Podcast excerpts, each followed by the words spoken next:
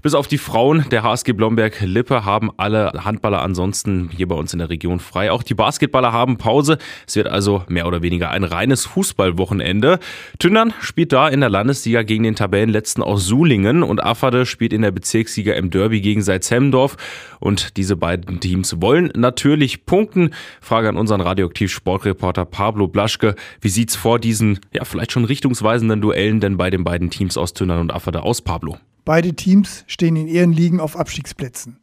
In der Landesliga hat Tündern jetzt drei Heimspiele in Folge und zwar gegen direkte Konkurrenten im Abstiegskampf. Am Samstag um 16 Uhr ist der Tabellenletzte Sulingen zu Gast und alles andere als ein Sieg wäre sicher eine große Enttäuschung. Tündern muss trotz des Druckes die vielen individuellen Fehler vermeiden, die sicher schon einige Punkte gekostet haben.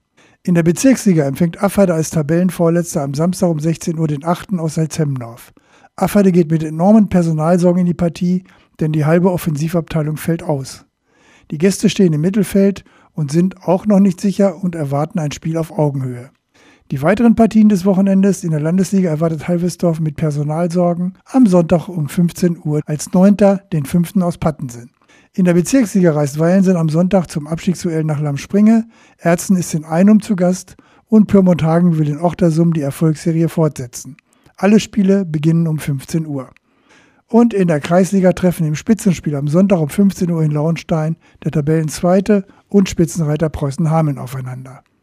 In der Handball-Bundesliga der Frauen reist die HSG Blomberg-Lippe am Sonntag als Vierter zum sechsten Oldenburg.